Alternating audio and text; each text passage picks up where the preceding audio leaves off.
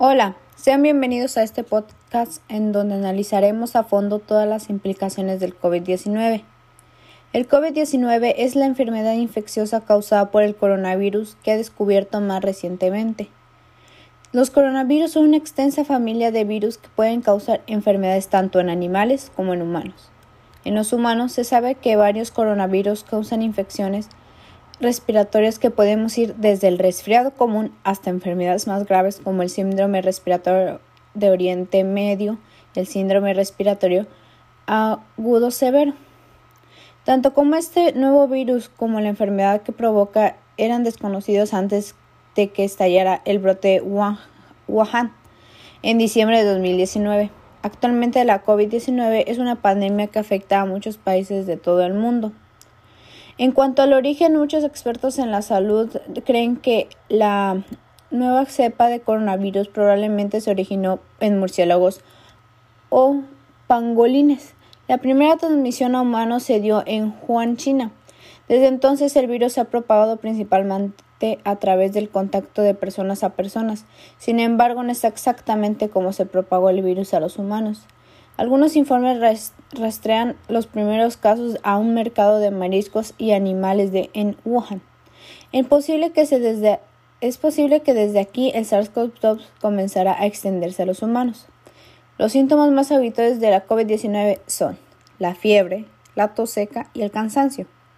Otros síntomas menos frecuentes que afectan a algunos pacientes son los dolores de cabeza y molestias, la congestión nasal, el dolor de cabeza, la conjuntivitis, el dolor de garganta, diarrea, pérdida del gusto o el olfato y erupciones cutáneas o cambios de color en los dedos de las manos o pies. Estos síntomas suelen ser leves y comienzan gradualmente algunas de las personas infectadas. Solo presentan síntomas levísimos y si comienzan con síntomas ya mencionado será que acudas al médico con las respectivas medidas de prevención. En lo que respecta a la propagación, una persona puede contraer la COVID-19 por contacto con otra persona infectada por el virus. La enfermedad se propaga principalmente de persona a persona a través de las gotículas que salen despedidas de la nariz, boca de una persona infectada al toser, estornudar o hablar. Esas gotículas son realmente pesadas, no llegan muy lejos y caen rápidamente al suelo. Una persona puede contraer la COVID-19 si inhala las gotículas procedentes de una persona infectada por el virus. Por eso es importante mantener al menos un metro de distancia de los demás. Estas gotículas pueden ser pueden caer sobre los objetos y superficies que rodea a la persona, de modo que otras personas pueden infectarse si tocan esos objetos o superficies y luego se tocan los ojos, la nariz o la boca. Las medidas de prevención que deben seguir son las siguientes. Use mascarilla. Todas las personas de dos años de edad o más deberían usar mascarilla en público. Las mascarillas deben usarse, usar además de mantener una distancia de al menos seis pies, especialmente si está con personas que no viven con usted. Si un integrante de su hogar se infecta, el resto de los miembros de su hogar deberían tomar precauciones como el uso de mascarillas para evitar transmitir el virus a otras personas. Lávese las manos o use desinfectante de manos antes de colocarse la mascarilla. Use la mascarilla de tal manera que la cubra la nariz y la boca. Asegúrela que por debajo del mentón. Ajuste la mascarilla contra los lados de su cara con las tiras detrás de las orejas o ate los lazos detrás de su cabeza. Si se tiene que acomodar la mascarilla constantemente, quiere decir que no ajusta correctamente y quisiera buscar otro tipo o marca de mascarilla. Debe poder respirar fácilmente. Mantenga una distancia de 6 pies de los demás. Dentro de su casa evite tener contacto con personas que están enfermas. De ser posible, mantenga una distancia de 6 pies entre la persona enferma y otros miembros de su hogar. Fuera de su casa mantenga una distancia de seis pies de las personas que no viven en, su hogar. Mantener distancia con los demás es especialmente importante para las personas que tienen mayor riesgo de enfermarse gravemente.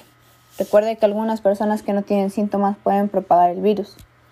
Evite las multitudes. Está en espacios con aglomeraciones de COVID-19 como restaurantes, bares, gimnasios o cines. aumenta su riesgo de exposición. Evite los espacios con poca ventilación. En lo posible evite los espacios cerrados donde hay circulación de aire fresco del exterior. Si está en interiores, abra las puertas y ventanas para que ingrese el aire fresco si es posible. Lavarse las manos frecuentemente. Lávese las manos con frecuencia con agua y jabón al menos 20 segundos, especialmente después de haber estado en un lugar público o después de sonarse la nariz, toser o estornudar. Es de suma importancia que se lave antes de comer o preparar la comida, antes de tocarse la cara y después de ir al baño, de salir de lugares públicos, de manipular la mascarilla, de cambiar pañales, de cuidar a la persona enferma o tocar animales o mascotas. Si no dispone del agua y jabón, un desinfectante de manos que contenga al menos 60% de alcohol, cubra toda la superficie de las manos y frótelas hasta que las sienta secas. Evite tocarse los ojos, nariz y boca sin haberse lavado las manos. Cúbrase la nariz y la boca al toser y estornudar. Cúbrase siempre la boca y la nariz con un pañuelo desechable al toser o estornudar. O cúbrase con la parte interna del codo y no escupa. Pode los pañuelos desechables usados en la basura. Lávese las manos inmediatamente con agua y jabón por lo menos 20 segundos si no dispone de agua y jabón, límpiese las manos con un desinfectante de manos que contenga al menos 60% de alcohol. Limpie y desinfecte. Limpie y desinfecte diariamente las superficies que tocan su frecuencia con frecuencia. Eso incluye las mesas, las manijas, las puertas, interruptores de luz, mesones, barandas, escritorios, teléfonos, teclados, inodoros, grifos, lavamanos y los lavaplatos. Si las superficies están sucias, límpielas. Lávelas con agua y detergente o jabón antes de desinfectarlas. Luego use un desinfectante de uso doméstico. Monitoree su salud a diario. Esté atento a los síntomas, esté atento a la aparición de fiebre, tos, dificultad de respirar u otros síntomas del COVID-19. Es sumamente importante que si debe de hacer mandados esenciales ir a la oficina o un lugar de trabajo y en entornos donde se podría ser difícil mantener la distancia física de 6 pies.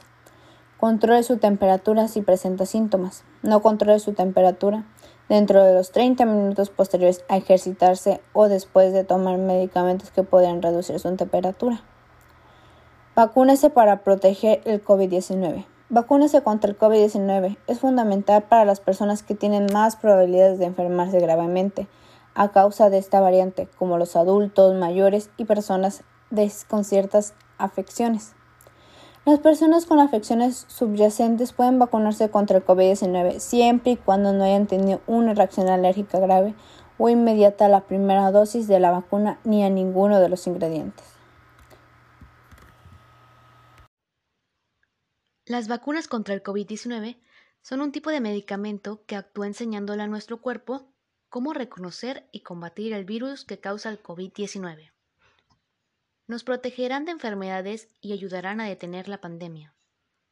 Actualmente hay dos vacunas contra el COVID-19 que han recibido autorización para su uso por parte de la Administración de Alimentos y Medicamentos de Estados Unidos. Estas son la vacuna Pfizer BioNTech COVID-19, aprobada el 11 de diciembre del 2020, y la vacuna moderna COVID-19, aprobada el 18 de diciembre del 2020. En las estadísticas, la media de nuevos contagios reportados cada día en México decrece en más de 3.300 durante las últimas tres semanas, 20% de su pico previo. Los contagios por COVID-19 están decreciendo en México, con 6.060 nuevos contagios reportados de media cada día. Esto representa un 35% del pico, la media más alta reportada en 20 de enero. Han habido 2.119.305 contagios y 189.578 muertes relacionadas con el coronavirus en el país desde que comenzó la pandemia. Una de las medidas que tomó el gobierno fueron cierres de emergencia cuando los contagios de COVID-19 comenzaron a ser reportados en todo el mundo. La pandemia del COVID-19 no es solo una emergencia sanitaria sin precedentes, sino que es una emergencia económica y social, cuya magnitud y consecuencias están teniendo un impacto dramático en las familias más vulnerables. De acuerdo con las proyecciones recientes de CEPAL, la caída de un 5.3% del Producto Interno Bruto y el aumento de un 3.4% del desempleo en América Latina generará un aumento de la pobreza en 4.4% y de la extrema pobreza en 2.6% de la desigualdad. Si bien la crisis está afectando a toda la población, la actual situación agudiza factores de riesgo ya existentes, que afectan mayoritariamente a la población más vulnerable del país. Resulta especialmente preocupante la situación que enfrentan las familias de menores ingresos con niños, niñas y adolescentes. Los hogares con niños presentan mayores carencias que aquellos que no los tienen, situación que se agudiza en la población indígena, inmigrante y que se vive en zonas rurales. La amenaza de la carencia económica desestabiliza a las familias, generando condiciones de estrés e incertidumbre, que aumenta la probabilidad de violencia hacia niños, niñas y adolescentes. Para evitar un aumento de la precariedad económica y vulnerabilidad, resulta crucial que se tomen medidas que permitan mitigar el impacto económico que se está provocando la crisis del COVID-19 en estas familias.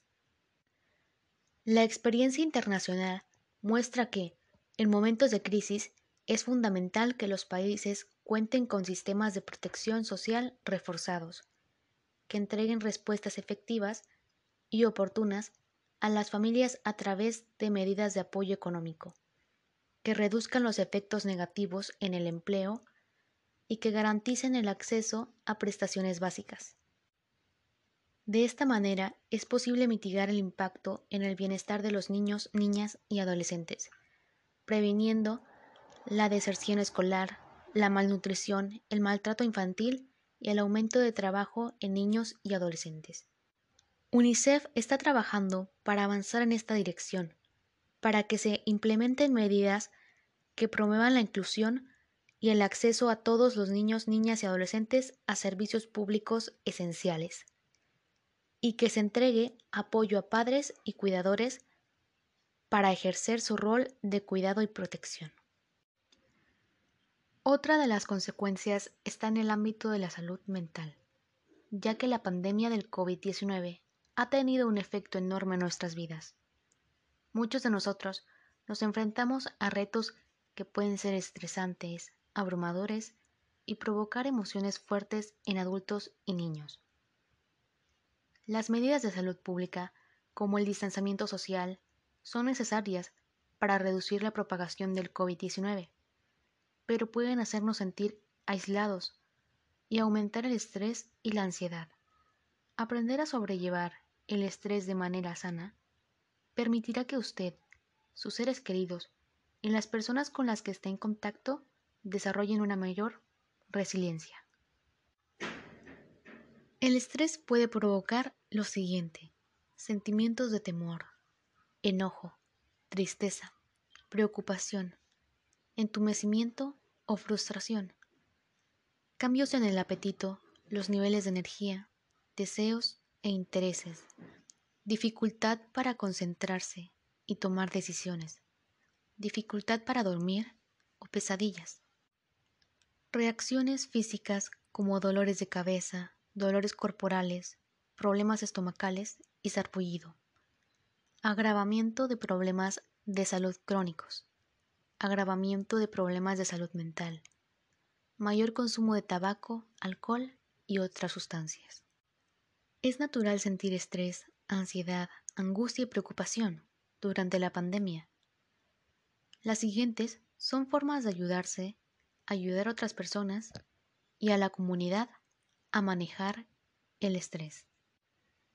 Tómese descansos y deje de mirar, leer o escuchar las noticias. Esto incluye redes sociales. Está bien estar informado, pero escuchar noticias sobre la pandemia de manera constante puede ser angustiante. Considere limitar ver noticias solo un par de veces al día y desconectarse de las pantallas, del teléfono, televisión y computadoras por un tiempo. Cuide su cuerpo. Haga respiraciones profundas, ejercicios de estiramiento o meditación de sitio externo. Trate de comer alimentos saludables y comidas bien balanceadas. Haga ejercicio regular. Duerma bien. Evite el consumo excesivo de alcohol, tabaco y el uso de sustancias. Siga tomando las medidas preventivas de rutina. Vacúnese contra el COVID cuando la vacuna esté disponible. Hágase un tiempo para relajarse. Trate de hacer otras actividades que disfrute, como leer, escuchar música o lo que mejor se le acomode. Comuníquese con otras personas. Hable con personas de su confianza acerca de sus inquietudes y de cómo se siente. Esto le ayudará mucho a desahogarse. Conéctese con sus organizaciones comunitarias y de fe. Mientras haya orden de mantener el distanciamiento social, trate de mantener la conexión con sus seres queridos en línea, a través de redes sociales o por teléfono o correspondencia. Recuerde, cuidarse puede prepararlo mejor para poder cuidar a otras personas. En tiempos de distanciamiento social, es particularmente importante mantenerse en contacto con sus amigos y familiares ayudar a otras personas a sobrellevar el estrés a través de llamadas telefónicas o videollamadas. Puede ayudarlo y ayudar a sus seres queridos a sentirse menos solos y aislados. Si está teniendo dificultades para sobrellevar el estrés, puede haber formas de obtener ayuda. Si el estrés le impide seguir adelante con su vida normal durante varios días seguidos, comuníquese con su proveedor de atención médica. En tiempos de estrés extremo, las personas pueden tener pensamientos suicidas. El suicidio se puede prevenir y hay ayuda disponible. Y es así como hemos llegado al final de este podcast. No olvides seguir las medidas de prevención, acudir a tu médico si tienes síntomas y mantener el contacto con tus seres queridos. Este podcast fue conducido por Aleida Melisa Pérez Pérez y su servidora Blanca Estrella de la Fuente Escobedo. Sin más que decir, nos despedimos y esperamos que este podcast haya sido de su agrado y recuerde que juntos podemos contra el COVID. Este virus trajo consigo muchas consecuencias, como lo son las compras de pánico, que están alimentadas por la ansiedad y la disposición a hacer todo lo posible para calmar los temores como hacer cola durante horas o comprar mucho más de lo que uno necesita. Las compras nerviosas ayudan a las personas a sentirse en control de la situación. Finalmente, la mentalidad en rebaño también explica este comportamiento. Los expertos dicen que el simple hecho de que esté ocurriendo una compra de pánico puede hacer que otras personas se sumen.